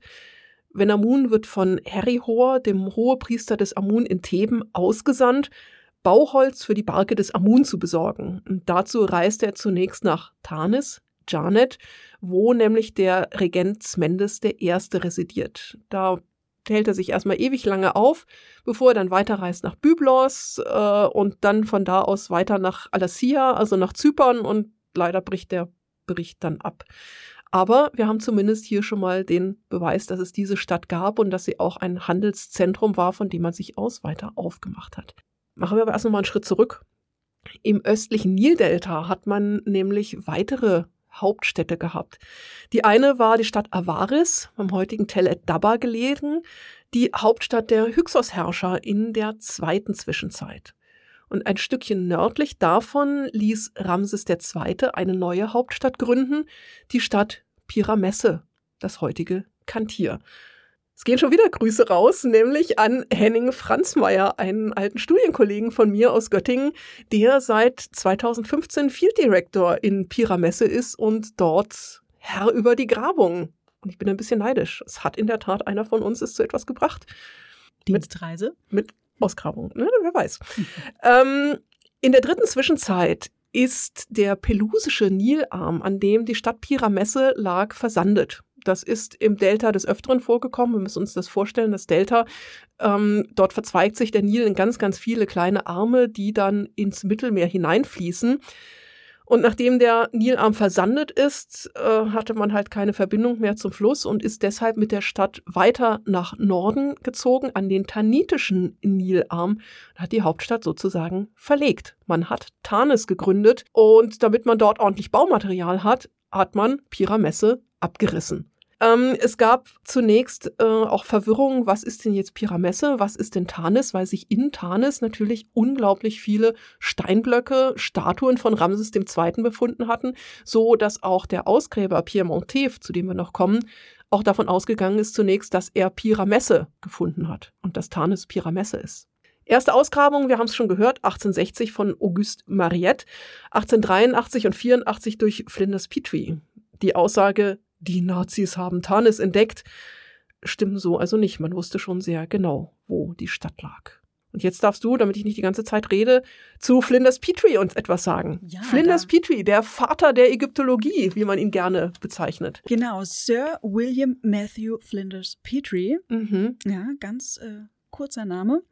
Wurde geboren 1853 und ist dann äh, 1942 gestorben. Er gilt als der Gründungsvater der Ägyptologie, du hast es schon gesagt. Ähm, er hat aber ganz gemütlich angefangen mhm. ähm, und ist zu Hause erzogen worden. Er ist nicht zur Schule gegangen und hat da viel von seinem Vater gelernt. Der, der war Landvermesser. Ne? Landvermesser und Vermessungstechniker und der einem einer These anhing und die nachverfolgt hat, nämlich hat ein gewisser Charles Piazzi Smythe ähm, die verrückte Idee gehabt, dass die englischen Maße Zoll und Fuß auf altägyptischen Maßeinheiten beruhen. Ah ja. Und äh, der Vater von Flinders Petrie hat sich damit eben in seinen Vermessungsarbeiten beschäftigt. Petrie dann herangewachsen, also unser Ägyptologen, mhm. Ahnherr, ist dann 1880 erstmalig nach Ägypten gegangen und hat eben die Cheops-Pyramide vermessen, mhm. um diese These und auch das Anliegen seines Vaters zu beweisen. Er hat es widerlegt. Er hat es widerlegt, ja. Also das ist eben auch Forschung. Man stellt. Theorien auf, man äh, arbeitet gründlich und dokumentiert und kommt dann zu dem Schluss, dass alles ganz anders mhm. gewesen ist. Also hier durchaus schon ganz legitime Forschungsarbeit. Auf diese Art und Weise ist äh, Flinders Pretty dann äh, Ägypten-Fan geworden. Und ist in Ägypten geblieben? Und ist in Ägypten geblieben. Ich glaube, er hat sich einmal von Norden nach Süden und wieder zurück gegraben. gegraben. Er war überall. Tanis, genau, Tanis war auf jeden Fall eine seiner allerersten Grabungen. Die war finanziert durch den EEF, den Egypt Exploration Fund. Das war ein Fund, der von Emilia Edwards gegründet worden ist. Emilia Edwards war Schriftstellerin, Reisende, wenn man so sagen will. Sie hat auch eine Nilkreuzfahrt gemacht und hat das literarisch verarbeitet in ihrem Werk Thousand Miles Along the Nile und hat da auch die Liebe zu Ägypten entdeckt und hat dann zurück in England den IEF gegründet, Spenden gesammelt, um damit junge Archäologen zu unterstützen, unter anderem Flinders Petrie und beispielsweise Eduard Naville. Genau, das war nämlich äh, ähnlich wie heute noch so, dass man ähm, archäologische Unternehmungen hat finanzieren müssen, eben durch Funds, durch mhm. Funding ähm, oder man hat halt eben damals sein Eigenvermögen mitgebracht. Ja. Ne? Also wenn man an Schliemann denkt, der halt ja. ein reicher Kaufmann war. Bissing beispielsweise. Genau, oder man hat, äh, ne, Howard Carter mhm. hat sich auch sponsern lassen mhm. von Lord Carnarvon, der mhm. eben da das Geld reingesteckt hat. Man brauchte hat. halt einfach reiche Gönner. Genau, und so hat eben Emilia äh, Edwards hat dann äh, Flinders Petrie unterstützt, die auch lebenslang Freunde geblieben ja, sind, soweit ja, ich mhm. weiß. Ja, sie hat vor allem mit ihrem Erbe dafür gesorgt, dass Flinders Petrie den ersten Lehrstuhl für Ägyptologie in England einnehmen konnte. Genau, das hat sie testamentarisch eben auch bestimmt und man ist diesem Wunsch dann natürlich auch sehr gerne Ja, sie hat also nicht, nicht direkt gesagt, dass Flinders Petrie es werden soll, aber sie hat die Bedingungen so gemacht, dass alles auf Flinders Petrie zutraf. Genau. Und das ist eben super spannend, dass ja Petrie, der keine Schulbildung hatte mhm. und dementsprechend auch kein Studium mhm. abgeschlossen hat, trotzdem Professor werden ja. konnte und dann eben diesen Lehrstuhl äh, mhm. äh, bekommen hat. Heute undenkbar. Ja, kann man sich heute überhaupt nicht mehr vorstellen. Ja, also ne, Vitamin B war damals auch schon ja. alles. Und äh, so hatte Petrie eben die Mittel und hat sich gegraben durch zum Beispiel alles, alles den Fundort äh, Nagada, Kahun, Abydos, ganz wichtig, mhm. Medum, auch mhm. Naukratis. Mhm.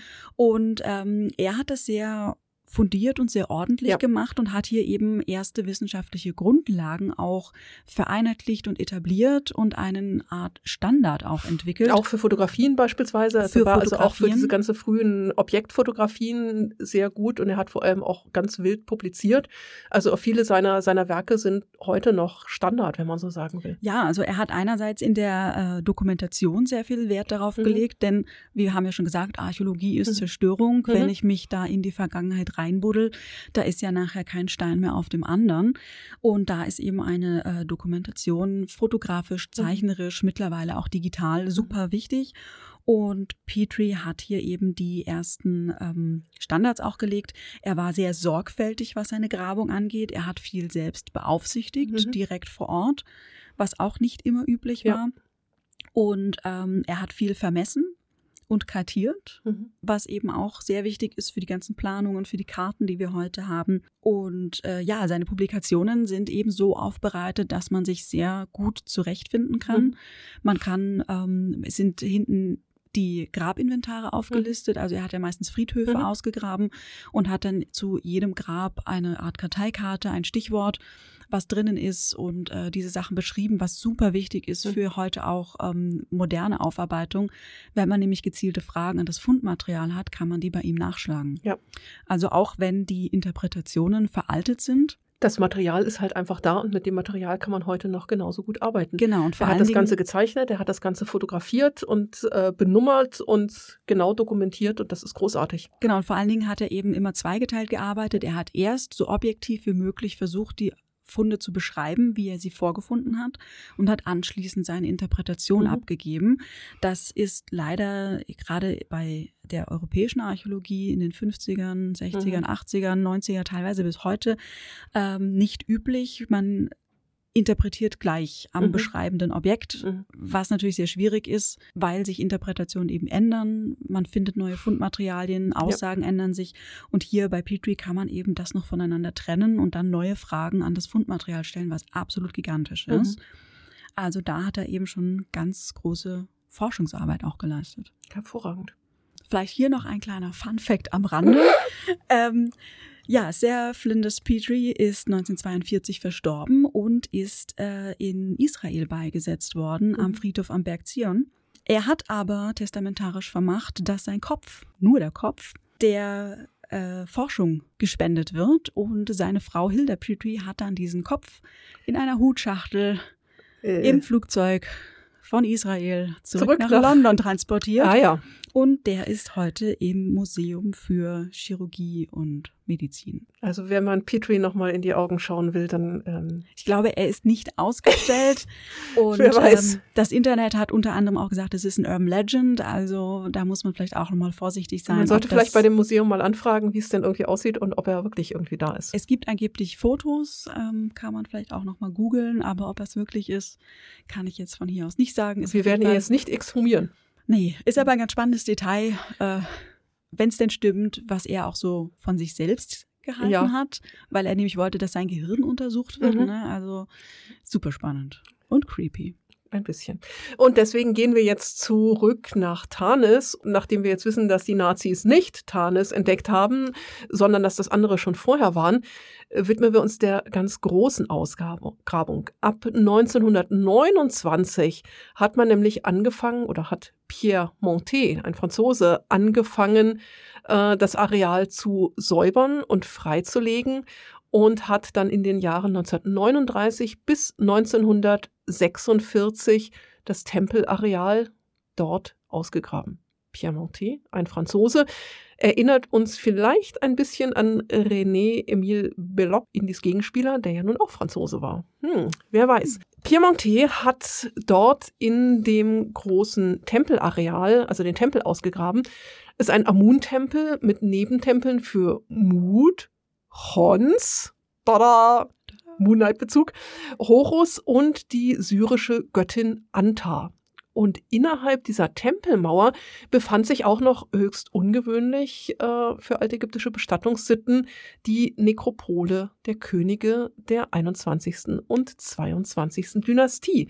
Und Montet hat dort die Gräber von Psusennes I., Sheshonq II., von Osorkon II., das war leider beraubt, von Sheshonq III., dem König Amenemhope und dem General Wenjebau Enjet und von Hornacht, dem Sohn Osorkons II. gefunden. Diese Gräber sind gigantisch. Diese Gräber stellen das, was man von Tutanchamun kennt, in den totalen Schatten. Äh, in diesen Gräbern hat man über 250 Gold- und 22 Silberobjekte gefunden. Es ist damit der reichste Silberschatz Altägyptens. Die Könige trugen Goldmasken, wie man sie auch von Tutanchamun kennt, nur teilweise fast noch schöner. Sie haben sich teilweise in reinen Silbersarkophagen bestatten lassen. Und das muss man sich mal auf der Zunge zergehen lassen, wenn man weiß, dass Ägypten zwar über Goldvorkommen in Nubien äh, selbst verfügt hat, dass man aber im Land selbst keine Silbervorkommen hatte. Das heißt, im alten Ägypten war Silber wertvoller noch als Gold Silber war Hedge, das Weiße, und man hat es nur durch Handel bekommen. Naja, und jetzt denken wir mal nach, ne? wenn wir dort jetzt diese großen Gold- und Silbersarkophage haben, wo kam das Zeug wohl her? Vielleicht war es doch der Tempelschatz aus Jerusalem.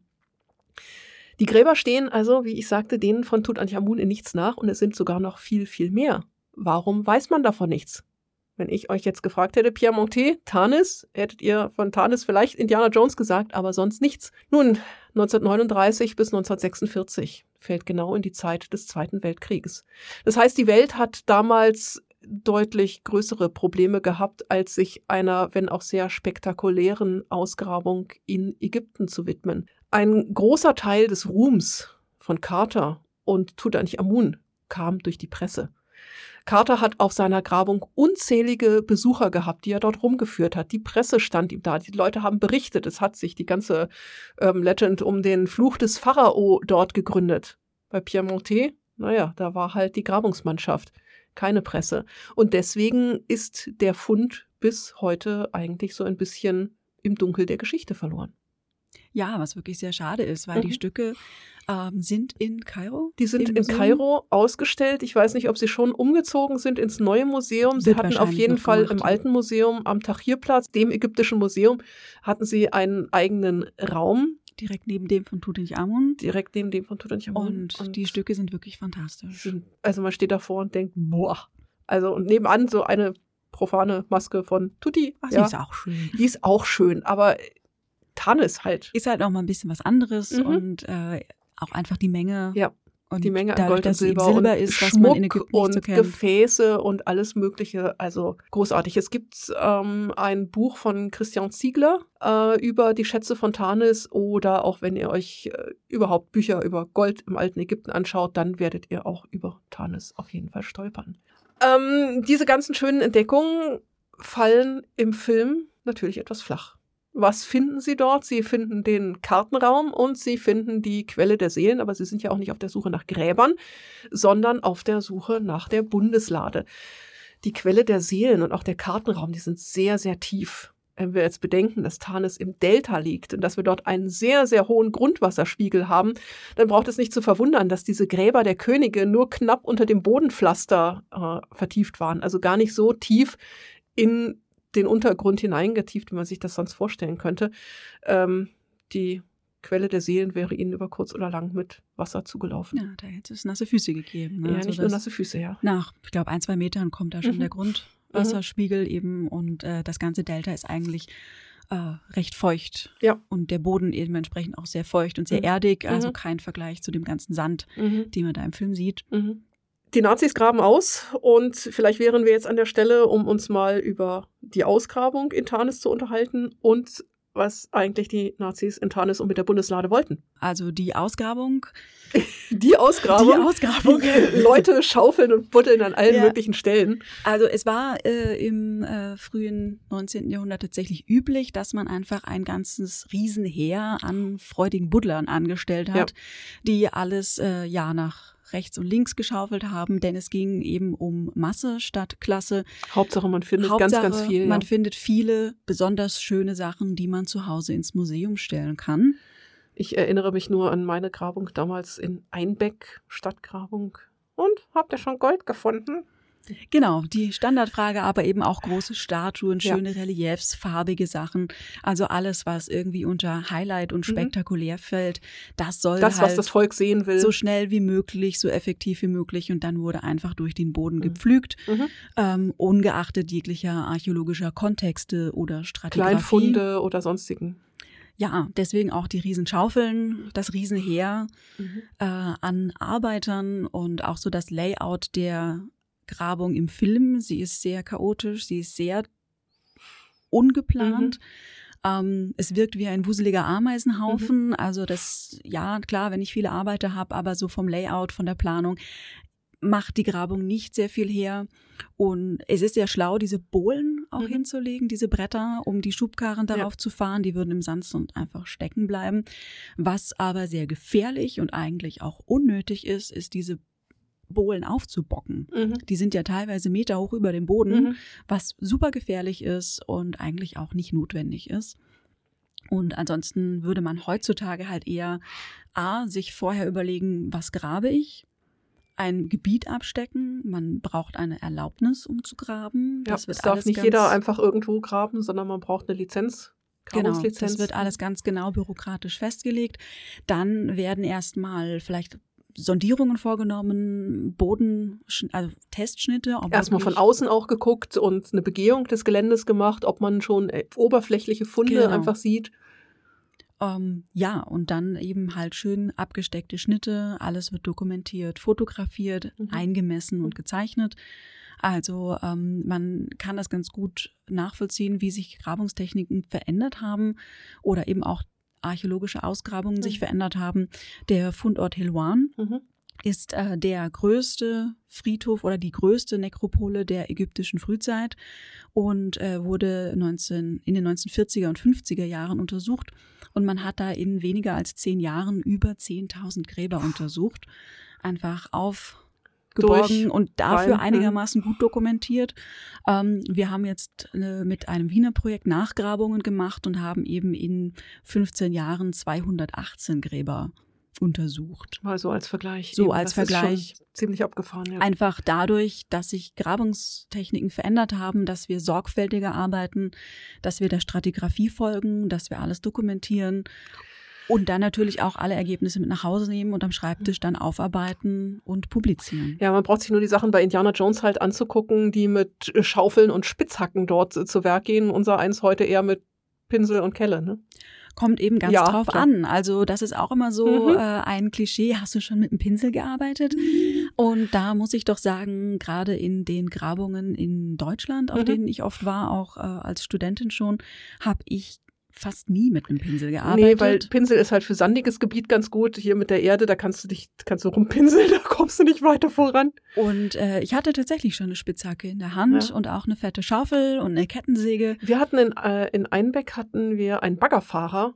Und der konnte mit diesem Riesenbagger so präzise umgehen. Das ist unglaublich, wenn der irgendwie konnte für zentimeterweise irgendwie große Schichten abtragen. Ja, irre. Das ist der Hammer, ne? Die mhm. dann einfach wirklich ganz präzise mit ja. dieser riesen Baggerschaufel mhm. zwei Zentimeter ja. abnehmen können mhm. und dann ist das auch noch plan. Ja. Wunderbar. Mhm. Also ja, man arbeitet schon durchaus mit großem Gerät, aber ähm, gezielt und dokumentiert. Genau, und wenn man dann eben an die fragilen Befunde kommt, um die es in der Fragestellung eigentlich mhm. geht, die man untersuchen will, dann auch gerne kleinteilig mit ja. Pinseln, Zahnbürsten, mhm. Zahnarztbesteck. Mhm diese ganzen kleinen fiesen Kratzer, mhm. mit denen kann man dann Stuckateursmesser, solche Sachen. Alles fein säuberlich freilegen. Genau. Wir haben ja vom Museum aus auch eine Grabung in Naga im Sudan. Da wird natürlich auch mit der Hand gearbeitet, aber da arbeiten wir eben auch mit einer Drohne, die inzwischen von oben sehr schöne Luftbilder aufnehmen kann, die auch ja, die auch präzise alles einmisst. Äh, das muss man also nicht mehr mit der Hand machen, sondern hat das dann alles mit riesen Datenmengen im Computer. Dort wird es auch so gemacht, dass alle Blöcke von den Tempeln, äh, die man findet, mit Streiflichtscanner eingescannt und dann als 3D-Modell vorhanden sind, wie auch alle anderen Funde. Und dann kann man sich also zu Hause an den Rechner setzen und kann dort seinen Tempel wieder zusammenpuzzeln. Die Stücke, die man dort findet, den Tempel, den man dort in einer Saison ausgegraben hat, das wird alles wieder eingesandet. Das heißt also, man gräbt es aus, man dokumentiert es, man fotografiert es und danach zum Schutz sandet man das Ganze wieder ein, damit also auch keine Erosion stattfinden kann. Genau, die Kulturdenkmäler sind mhm. sehr empfindlich mhm. und gerade dann bei extremen Wetterlagen, mhm. oh, der heißen Sonne, Sandsturm, Regen, Regen, diese ganzen Sachen, die müssen dann einfach auch geschützt mhm. werden.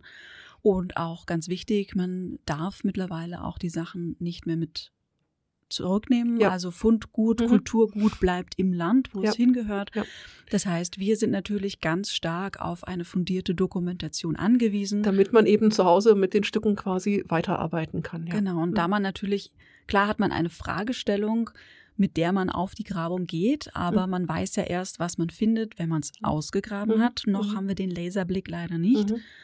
Und dann ist natürlich klar, dass sich Fragestellungen ändern und man erst zu Hause drauf kommt, oh, den Stein hätte ich jetzt gerne nochmal von hinten ja, ja. angesehen oder das nochmal in einer besseren Belichtung. Mhm, mhm, und dafür ist natürlich äh, diese ganze digitale, moderne Technik super, mhm. dass man am Schreibtisch die Sachen einfach nochmal aus einem anderen Blickwinkel in vielfacher Vergrößerung mit verschiedener Belichtung, mhm. digital, 3D nachgucken kann, das äh, macht die Forschung natürlich noch wesentlich fundierter. Das heißt also, ein Marcus Brody, der sagt, ja, ja, ich kaufe alles, was du findest äh, zu Indiana Jones. Ähm, war damals so? Ja, war damals so, ist heute definitiv nicht so. Richtig, ne? dass mhm. man schon auch wirklich ganz genau prüft, wo kommen die Objekte her, mhm. wenn ich denn welche kaufe. Mhm. Also wenn gerade Museen, Sammler, mhm. mhm. Auktionen, mhm. da ist es eben ganz wichtig, dass man Provenienzforschung betreibt und äh, genau weiß, was man da hat, was man da anbietet und woher das kommt. Ja. Und sich dann vielleicht auch wirklich überlegt, ob man es anbietet oder ob man es kauft. Das ist eben so, früher, in früheren Zeiten haben gerade auch die Museen sehr viel mehr gekauft, auch auf dem Kunstmarkt. Das tut man heute nicht mehr, weil einfach die Provenienz der Stücke, wo sie jetzt eigentlich herkommen und ob sie legal aus Ägypten ausgeführt werden, viel, viel wichtiger ist, einen viel höheren Stellenwert hat als früher, wo Ägypten ja quasi ein Selbstbedienungsladen war, wo jeder alles aus dem Land rausgeschafft hat. Das heißt, Museen kaufen heute viel weniger, sondern man kümmert sich eher um die Bestände, die man hat, sorgt dafür, dass die restauratorisch aufgearbeitet werden und dass die auch erhalten bleiben. Warum jetzt Nazis? Und Tanis und Bundeslade, was haben die jetzt eigentlich damit zu tun? Ja, ähm, der Film spielt 1936. Die Nazis sind einfach die Superbösewichte? Die sind einfach die Superbösewichte und treten ja auch in den anderen mhm. Filmen auch immer auf.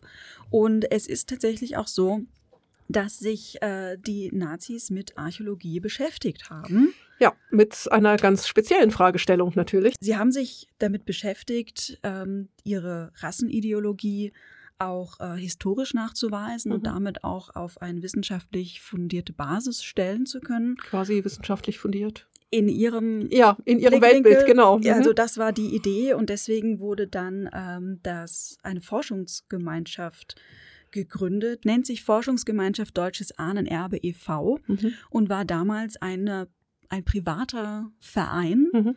der dann aber später durch äh, Heinrich Himmler dann ähm, als Amt A Teil der SS wurde. Mhm. Das heißt, hier dann auch ganz gezielt archäologische Manpower, die mhm. ähm, gebündelt hat, um eben die nationalsozialistische Ideologie archäologisch nachzuweisen. Mhm. Und ähm, das ist natürlich sehr schwierig, weil die Forschungsgelder dann natürlich ja. von dort kamen.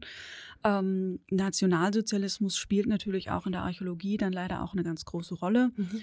Ähm, da wird auch viel Aufarbeitung mittlerweile betrieben, ist auch schon viel passiert. Genau, also man, man forscht halt nach dem, was die Leute interessieren, die einem das Geld geben. Genau, ne? Mhm. Und dann, nur weil man da Teil eben dieses SS-Ahnenerbes war, mhm. heißt es nicht automatisch, dass man auch bekennender Nationalsozialist mhm. gewesen ist, ähm, sondern dass man einfach eben von den Geldern und den Möglichkeiten abhängig gewesen ist. Mhm. Ist aber ein sehr schwieriges Thema, was auch viel Aufarbeitung und Nachbearbeitung eben noch bedarf. Mhm. Ja, und äh, so hat es eben die Nazis in die Welt hinausgetrieben, ja. um eben ihrer Ideologie ein archäologisches Fundament zu geben. Und äh, ja, man hat dann zum Beispiel die Pfahlbauten untersucht oder ist mhm. irgendwie auch in Mexiko gewesen, mhm. überall. Mhm. Oder hat eben, wie jetzt hier im Film, nach der Bundeslade, nach dem uralten, allerheiligsten Artefakt gesucht. Ja, ist nämlich auch ein ganz spannender Punkt, dass dieses SS-Ahnenerbe nicht nur rein archäologisch, sondern auch viel pseudoarchäologisch mhm. gearbeitet hat und äh, da auch sehr viel Fiktionen und Verschwörungstheorien verfolgt hat. Und man eben solche Ritualgegenstände sichern wollte, ja, um genau, sich deren glaubt, Macht anzueignen, was ja hier im Prinzip nichts anderes ist. Ne? Es ist halt Pseudo religiös, magisch dann doch irgendwie genau. aufgeladen. Man glaubt eben auch an Runenmagie, an übernatürliche Waffen und Artefakte. Und da gehört die Bundeslade natürlich ganz oben mit dazu. Sehen wir im dritten Film ja auch, wo man auf der Suche nach dem Gral ist. Ne? Richtig. Mhm. Also genau das gleiche auch wieder. Dann gehen wir mal von den Nazis jetzt doch nach Tarnis und gucken uns nochmal diese beiden Räume an, die dort nämlich gezeigt werden. Das ist zum einen der Kartenraum, der ja nun einen Hinweis auf die Quelle der Seelen geben soll, was der Raum ist, wo angeblich die Bundeslade versteckt ist. Dieser Kartenraum, das ist so eine Art Kuppelbau, durch die Indiana Jones durch so ein Loch in der Decke, und es ist kein gehauenes Loch, sondern es ist ein gemauertes Loch dort ein architektonisches ja. Loch in der Decke einsteigt und dort auf dem Boden dann ein Modell der Stadt Tarnis findet. Es raschelt, ich suche mir nämlich gerade das Bild. Vielleicht hier zur Überbrückung als Fun Fact. äh, es gibt in Tarnis archäologisch tatsächlich so eine runde Architektur. Die ist aber äh, ein Teil eines Nilometers. Nilometer war also ein Raum oder eine Treppe, wo man den aktuellen Stand des Nils gemessen hat. Wenn wir uns dieses Modell dort in diesem Kartenraum einmal anschauen, ja, da hat man dort irgendwie zwei Obelisken, die dort stehen. Alleine. Obelisken Mhm. sind eigentlich immer paarweise aufgestellt worden. Wir haben so eine Art großen Tempel, Mhm, ja, der Amun-Tempel, so- aber das ist kein klassisch ägyptischer Eingang. Man hat zwar an der Seite zwei solche hohen Türme, aber hat in der Mitte dann so eine Säulenarchitektur. Normalerweise bildet der Eingang eines äh, altägyptischen Tempels einen sogenannten Pylon oder mehrere Pylone, hohe Tempeltore. Ähm, wenn man das Ganze sich aus einem anderen Blickwinkel nochmal anschaut, nämlich von hinten, dann sieht man da noch auf der anderen Seite so ein seltsames Gebäude, was irgendwie so auf Stelzen steht. Hm, auch sehr spannend, ja. Ja, das sieht aus wie so ein abgebrochener Pyramidenstumpf, ne? Ja, aber auf Stelzen baut man in Ägypten jetzt auch eher selten. Ja, auf jeden Fall ist das ganze Gelände auch, Dann ist da auch Nicht noch eine Pyramide. da hinten ist eine Pyramide, ja, das ist auch nicht dieses Tempelareal von einer Mauer umfasst, wie das in Ägypten halt immer gewesen ist. Direkt daneben sieht es aus wie so ein Siedlungsareal, Mhm. also etwas seltsam. Ja, so nichts Genaues weiß man nicht, von allem irgendwie was. Ja, und die ganze Architektur, also wir haben vorne diesen Kuppelbau mit dem Loch und das hier hinten, das ist jetzt so ein halbrunder Bau, der ein wenig an eine Grabkammer erinnert und nicht nur ein wenig, denn wenn man sich die Dekorationen anguckt, dann ist man tada in einem Privatgrab des Neuen Reiches. Genau, ja. Hat also mit dem dort überhaupt nichts zu tun. Man hat übrigens auch keine solchen kleinen Stadtmodelle in Ägypten gehabt. Es gibt Architekturmodelle, es gibt ein Tempelmodell. Es gibt Speichermodelle. Es gibt, ja solche kleinen, es gibt diese, diese Grabbeigaben, wo Diese man also aus, aus Holz auch. kleine Modelle von Werkstätten gefertigt hat, aber nicht, dass man solche ganzen Städte irgendwie nachgebaut hat und auch nicht in einem solchen Raum. Äh, hinten auf der großen Frontalwand, da sehen wir oben eine geflügelte Göttin, neben der zwei Schakale auf Altären sind. Unten hat man den Gott Osiris, der von Isis und Nephthys begleitet wird. Vorne rangeführt wird der Verstorbene. Das sieht mir aus wie eine Szene aus dem Ani, aus dem Totenbuch des Ani, Mhm. ziemlich genau. Ja, wobei der, glaube ich, vor einem Opfertisch steht und nicht vor der Bundeslade.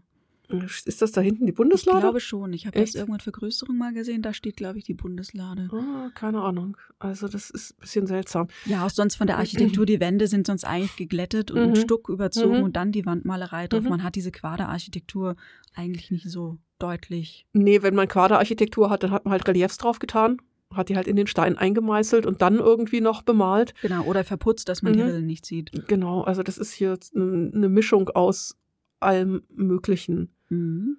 Naja, und dann haben wir halt diesen Pseudo-Laser durch den, das Kopfstück des Stabes des Reh, Ja. was dann auf die Mitte des Tempels irgendwie hinweist. Was sich mir da auch noch nicht ganz erschlossen hat, ist, wo hat er gemerkt, wo er das reinstecken muss? Er hat ja diese da, diese kryptische Platte mit den Löchern Ja, und, und, und er liest da irgendwelche Hieroglyphen. Ja, die aber auch nicht so wirklich was ergeben. Und er guckt in sein Notizbuch, wo lauter schlaue Dinge drin stehen. Und dann packt er ja auch noch sein, also sein Maßband aus, was Ja. auch sehr cool ist, dass er hier mal wirklich misst. Ja, Tragischerweise hängt dieses Maßband so stark durch, dass er sich locker Mhm. um 20 Zentimeter vertun dürfte. naja, man braucht ja auch nur die grobe Position des. Naja, als Vermessungstechniker. Ja. Ja, gut. Und äh, hattest du nicht auch noch was von einem Easter Egg gesagt? Äh, von einem Easter Egg, aber nicht hier, sondern erst in der Ah, Quelle der Entschuldigung, Seelen. dann greife ich da voraus. Genau, denn wir sind ja erst im Kartenraum und haben jetzt also mit dem Superlaser durch das Kopfstück des Stabes des Reh den Punkt der Quellen der Seelen gefunden, was uns überhaupt nicht verwundert, dass der mitten im Tempel, im Zentralpunkt des Tempels liegt.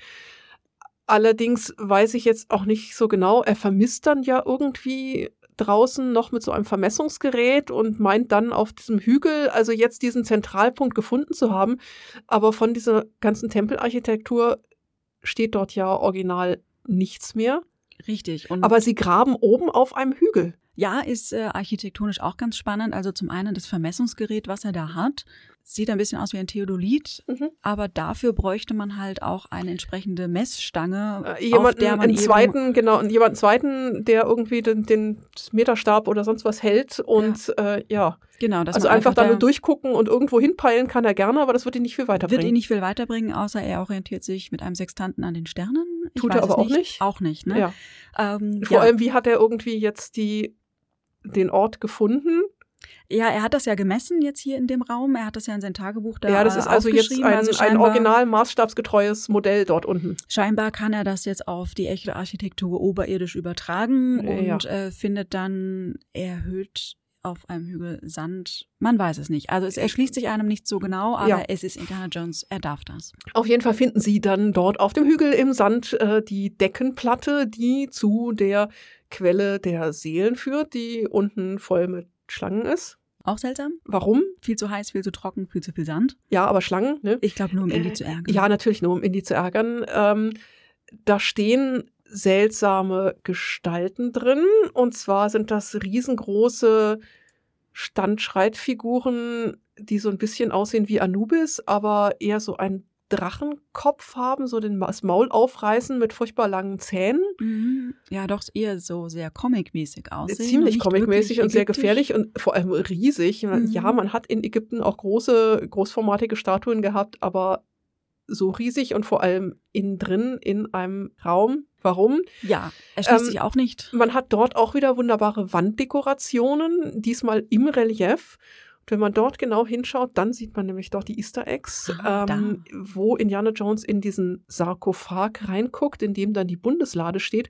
Wenn man ihm dort über die Schulter guckt, dann sieht man nämlich Hieroglyphen von R2D2 und C3PO.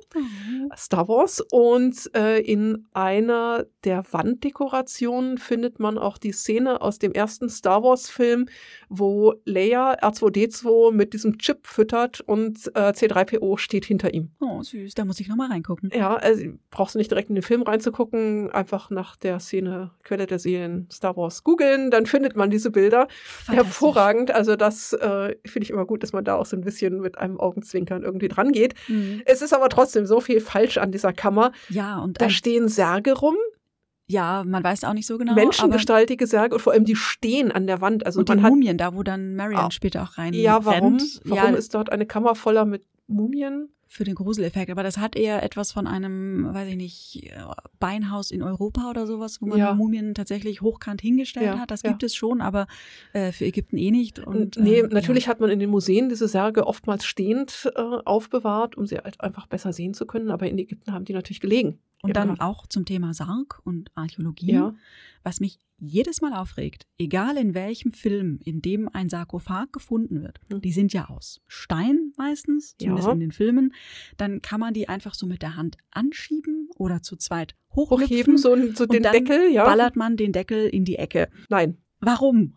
Also gerade diese, diese Granitsarkophage, die wiegen echt mehrere Tonnen. Da schiebst du nicht so einfach. Und wie komme ich darauf, als Archäologe ein archäologisches Fundstück zu finden und das dann lieblos auf die Seite zu ballern, dass es Um- kaputt geht? Ja, um an die Schätze innen drin halt ranzukommen. Ne? Na, das tut mir weh. Ja, also das ist schon irgendwie etwas, etwas seltsam.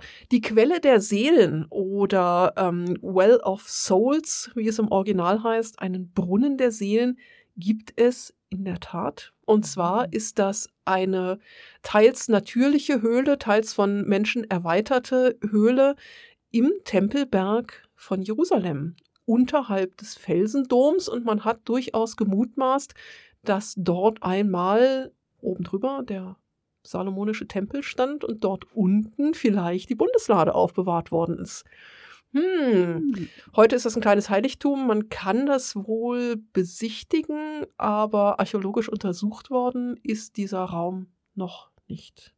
Wir haben dann jetzt endlich die Bundeslade gefunden. Naja, und dann wird Indie erwischt und die Nazis haben die Bundeslade und äh, dann kommt erstmal wieder viel Peng Dong, Geschieße, viele Tote, Verfolgungsjagd. Und wenn wir uns immer noch vergegenwärtigen, man befindet sich in Tarnis im Delta. Da gibt's nicht so viele Hügel, da gibt's auch nicht so viele Schluchten, wo man dramatisch mit dem Auto runterstürzen könnte. Eher selten, bis gar nicht. Aber es gibt dort einen großen Fluss. Den Das kriegt stimmt. man überhaupt nicht zu sehen. Schade eigentlich.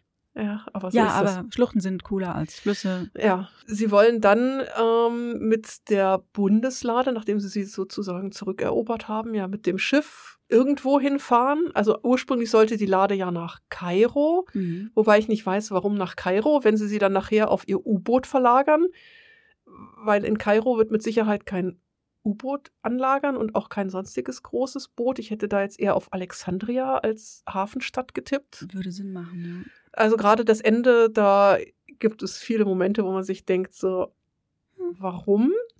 Weil also das Schiff mit Indy wird ja dann auf hoher See aufgebracht und die Lade umgeladen auf das U-Boot und Indy schwimmt rüber zum U-Boot und dann fahren sie durch das gesamte Mittelmeer ins Ägäische Meer zu einer unbekannten Insel in der Nähe von Kreta und man denkt sich. Hat er so lange die Luft angehalten? wie ist er in da das U-Boot reingekommen? Wie hat er tagelang sich in einem U-Boot versteckt? Musste der Mann nicht aufs Klo?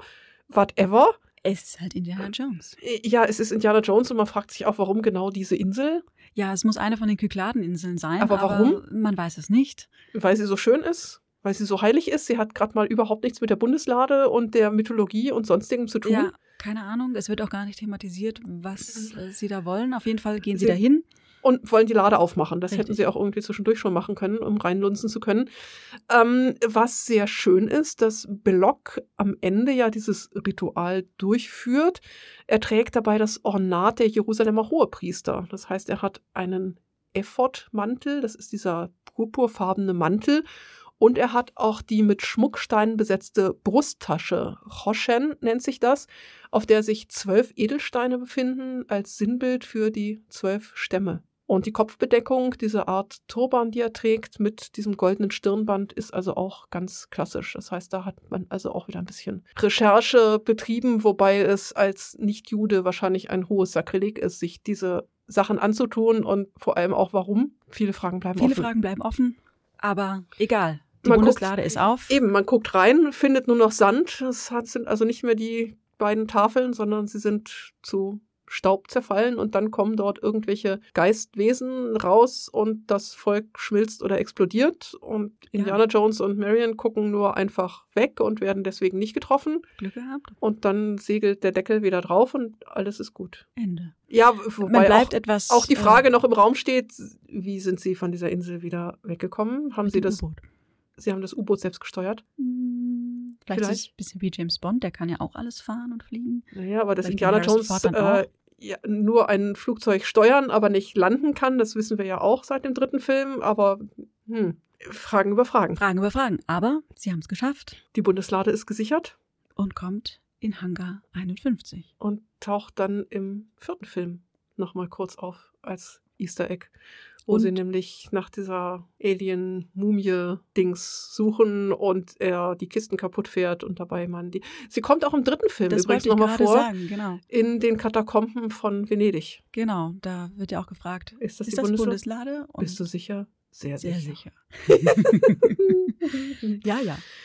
ähm, hast du noch was auf deinem Zettel? Nö, erst so. Ähm, Was jetzt den Film angeht, Raschel, raschel. Wenigstens ein bisschen rascheln. haben wir Ähm, eigentlich, glaube ich, das nicht. wir haben, ich glaube, wir haben das Wichtigste. Lass mich mal auf die Uhr spähen. Wir haben anderthalb Stunden geredet. Oh ja. Es ist ein bisschen peinlich. Ähm, Tarnis.